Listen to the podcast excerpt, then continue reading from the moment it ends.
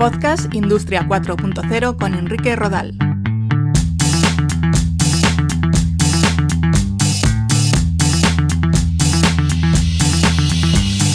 ¿Qué tal? Un saludo. Hoy me gustaría hablaros de lo que algunos han denominado la guerra del 5G entre China y Estados Unidos, eh, con empresas como Huawei o ZTE como principales sufridores de la batalla, aunque seguro que no van a ser las únicas víctimas. La batalla por el 5G tendrá su impacto en la industria 4.0 y por eso es importante conocer algunos datos. Empezamos.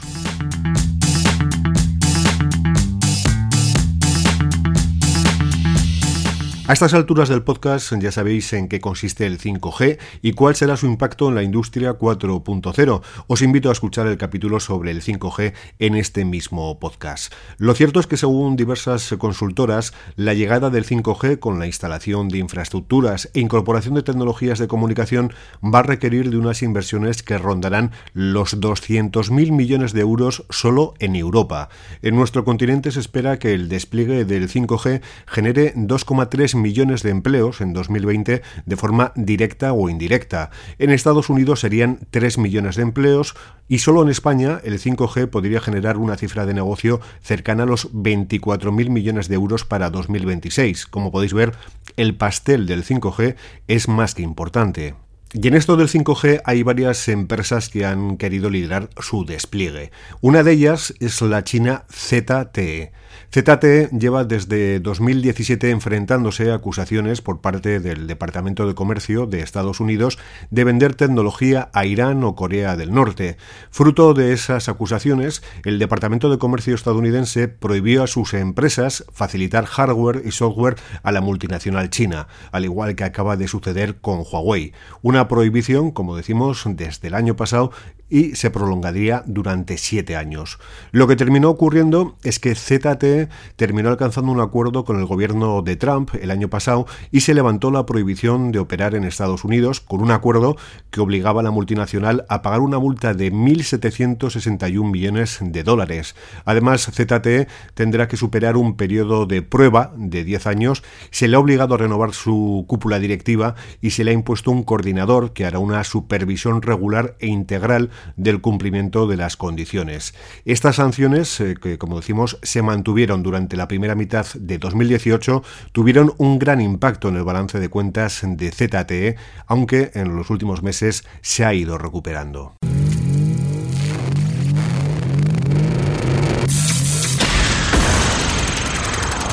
Y llegamos al caso de Huawei, la compañía china que está adquiriendo también un gran protagonismo en el despliegue del 5G en Asia y también en Europa y es una de las líderes sin ninguna duda.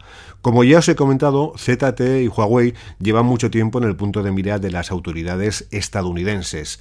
A comienzos de 2018, cuando dos de los principales operadores de Estados Unidos, Verizon y ATT, anunciaron que iban a comercializar móviles Huawei, la Comisión Federal de Telecomunicaciones abrió una investigación y presionaron a las compañías para no comercializar estos móviles Huawei. Como no podría ser de otra manera, Verizon y ATT optaron por cancelar sus acuerdos con la multinacional china.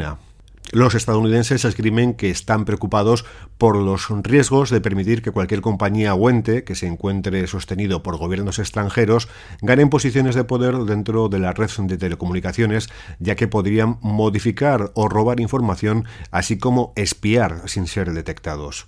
Luego tenemos el caso de Men Wanzhou, heredera e hija del fundador de la empresa. Fue arrestada en diciembre de 2018 en Canadá y está pendiente de una petición de extradición por parte de Estados Unidos. Se le acusa, presuntamente, de fraude bancario, obstrucción a la justicia, apropiación indebida de secretos comerciales, pero en esencia de vulnerar los embargos comerciales a Irán.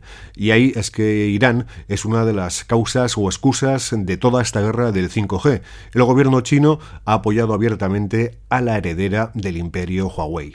A la espera de ver qué ocurre con esta extradición, lo que ha llegado al final estos últimos días es la decisión del Departamento de Comercio de incluir a Huawei y sus filiales, como Honor, dentro de la regulación especial de exportaciones, en la que ninguna empresa estadounidense puede hacer negocios con ella sin permiso del gobierno.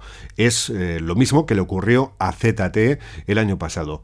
Quizás la diferencia mayor es que mientras ZTE no basaba tanto su negocio en dispositivos móviles como smartphones, en el caso de Huawei no es así.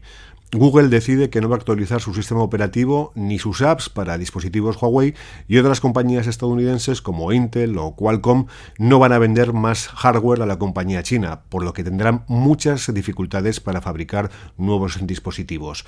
Habrá que ver qué solución hay si finalmente Huawei y el gobierno estadounidense llegan a un acuerdo o continúan con esta guerra.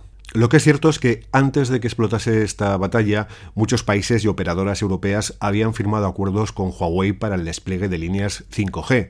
El secretario de Estado de Estados Unidos, Mike Pompeo, llegó a afirmar que si un país, como es el caso de España, que Telefónica tiene acuerdos con Huawei, por ejemplo, si en el caso de, estos países adoptan sistemas de información críticos con la tecnología de empresas como Huawei, no estaremos en condiciones de compartir información con ellos. Esto lo dijo hace bien poquito el secretario de Estado de Estados Unidos espionaje, amenazas, sanciones, acusaciones sin pruebas. Todo esto es lo que ocurre ante el gran pastel que representa el 5G.